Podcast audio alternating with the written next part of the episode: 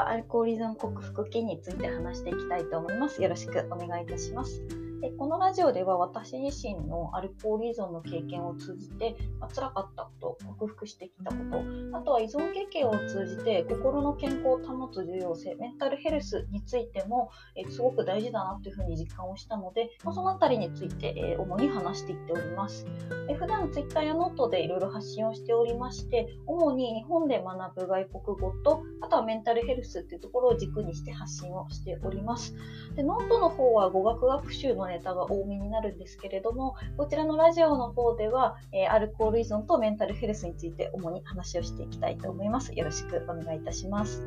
いで、えーと、今回のテーマとしてはあのサブ目標を立てようというところがテーマになります。で、えっ、ー、とまあ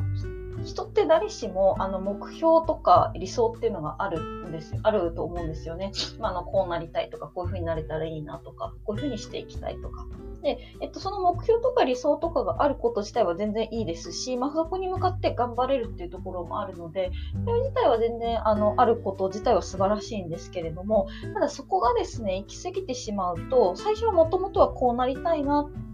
っていうところからだんだん、えっと、こうあるべきだでさらに言ってしまうと、えっと、こうなれない自分がダメだとか自分はこんなはずがないっていうふうにちょっとだんだんこうちょっとメンタル面でちょっとこう不安な感じになどんどんこういってしまうんですよね。で、えー、と結果、まあ、自暴自棄になってしまったり、えーと、現実逃避に走ってしまうんですね。で私の場合も、あのー、まあ、結構勉強が好きで頑張ってきたっていうところもあってで大学院を出たっていうのもあったので、えっとまあ、有名企業に就職したいとか大企業に就職したいとかあと外国を使ってバリバリ海外に行きたいとか、まあ、そんな感じを思っていたんですけどもやっぱ実際うまくいかなくてでまああのー、まあ挙句こう借金とか、まあ、カードでリボ払いとかまでしてしまっていやまあ私こんなはずじゃないのにって思って。で、まあ、そこからやっぱりアルコールっていうものに走ってしまってっていうところがあったので、でやっぱりなので、その、まあ、やっぱ行き過ぎると良くないなっていうところがあります。で、まあ、私の場合は冷静に考えると、まあ、そういうとこ就職先に関しては、あの、まあ、それに向けてきちんと的確な努力をしていなかったから単純に結果が出なかったっていうところもあると思うんですけども、ただ、あの、目標に向かってきちんと的確にその人の中できちんと努力をしてるのに不可抗力で、あの、それが目指せなくなるっていうこと結構あると思うんですよね。しかもこういう時代なので。で、やっぱり一番最近の例として多いのが、例えば大学生の方で、あの、すごいキャビンアテンダントを目指してる方とか毎年いらっしゃると思うんですけど、もう今やっぱりコロナ禍なので、あの新卒採用自体もどこもストップされてるじゃないですか。でやっぱりキャビンアテンダントになりたい方って本当にもうもう3年生ぐらいの時からそれに向けてのもう専門学校に行ってでキャビンアテンダントになるっていうことに半ば本当に人生をかけて場合によって命をかけるぐらい本当にその夢に目指し向かって時間とお金をとあの自分の情熱全てを注いでそれに向かって1年とかもしくはそれ以上ずっと走ってきてでその憧れももうおそらくちっちゃい頃からずっと夢に抱いてきたっていう人なわけじゃないですか。で、それがこういう不可抗力で中止になってしまうって、やっぱ相当辛いですよね。で、あとは、あの、まあ、その例だけじゃなくても、例えば、まあ、あの、今、こういう状況なので、その資格試験、まあ、その職業になるために必要な資格試験とか、自分の将来のキャリアアップのために必要な資格試験とかが、まあ、そもそも中止になったり延期になっちゃったりとか、あとはもう本当に開催自体の業績がとか、まあ、このコロナの問題がなかったとしても、まあ、そういう自分が努力してきたにもかかわらず、やっぱりなんかそういう不可抗力でできなくなるってこと結構あると思うんですよね。なので、えっ、ー、と、やっぱり、あの、その目標だけそこ一本で追い続けてしまうと、やっぱりその本当に疲れてしまいますし、あの、本当にそれがなんか実行できなくなってしまった時に本当になんかまあすぐ切り替えますってできる人もいるかもしれないんですけどもなかなか難しいと思うのでやっぱりあのサブで目標、まあ、それサブは1つでも2つでも何個でもいいんですけどやっぱ立てていくのが、まあ、そういう大きいスケールの話から小さいスケールの話どのレベルの話にしてもやっぱり大事なのかなって思ってます。例えばあのさっきあのお話しした就職先の話で言ったら、もちろんメインはここがあるんですけども、まあ、例えばキャビンアテンダントの目指してる方でしたら、まあ、そのキャビンアテンダントっていうのが、まあ、今今は現状ができないので例えばその元々磨いてたコミュニケーションスキルだったりとか、まあ、英語の能力を目指して、まあ、例えばその、まあ、カスタマーサポートなりお客さんのこう対人営業だったりとかそういうのを活かしつつまた情勢が良くなったらあの第一規模もう一回 CA を目指そうとか。で立てたりですとか、あとは例えば2000、例えばですけど、2020年までに起業するみたいな目標があったとしたら、まあ、もちろんそう起業できれば一番ベストなんですけども、まあ、もしできなかった時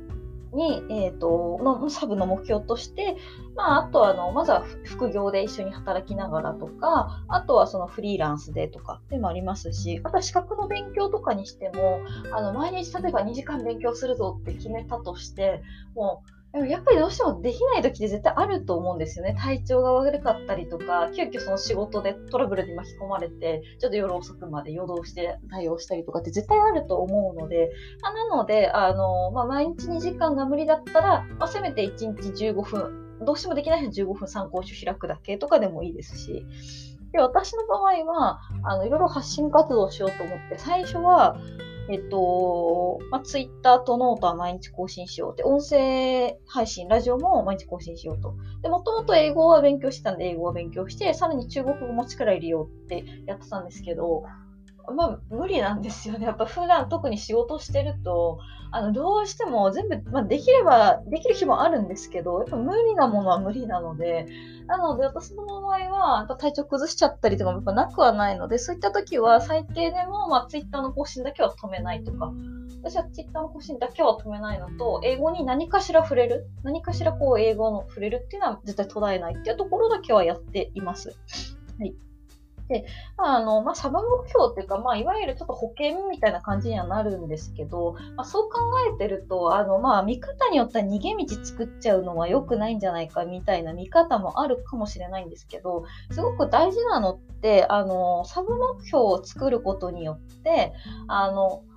行動し続けるってことができるんですよね。あの、目標が一択だけだと、それができなかった時にも気持ちからポキンと折れてしまって、もう何もできなくなってしまって、場合によっては本当、うつ病とかそういうのにもあり得るので、まあ、サブ目標を立てておくことによって、その何かしらの目標に使って自分が行動できるんですよね。でそれがやっぱり長い目で見続けると、行動し続けられたその何かしらこう辛い状況にあった時でも自分は行動して走り続ける、歩き続けることができたっていうことが、やっぱり長い目で見て自分自身の自信にもなりますし、まあ、力にもなっていくので、まあ、そういう意味で、やはりあの、まあ、目標に関しては、まあ、どんなスケールであっても、まあ、サブっていうところで、まあ、1つでも2つでもいいので、やっぱ立てていくと、すごいあの気持ちの安定にもつながるんじゃないかと思います。はい、なので、えっと、何かしら、まあ、あの就職先にしても資格試験にしてもなんか毎日の発信活動とか、まあ、筋トレでもダイエットでもいいんですけど何かこう決めてることがあってまあ、それに向かってあの行動してる方に関しては、まあ、1個、まあ、例えばダイエットだったら、まあ、今日はジョギングはできなかったけど腹筋10回やったとかもうそういうのでもいいので何かサブとして目標を立てていくことをお勧めいたします。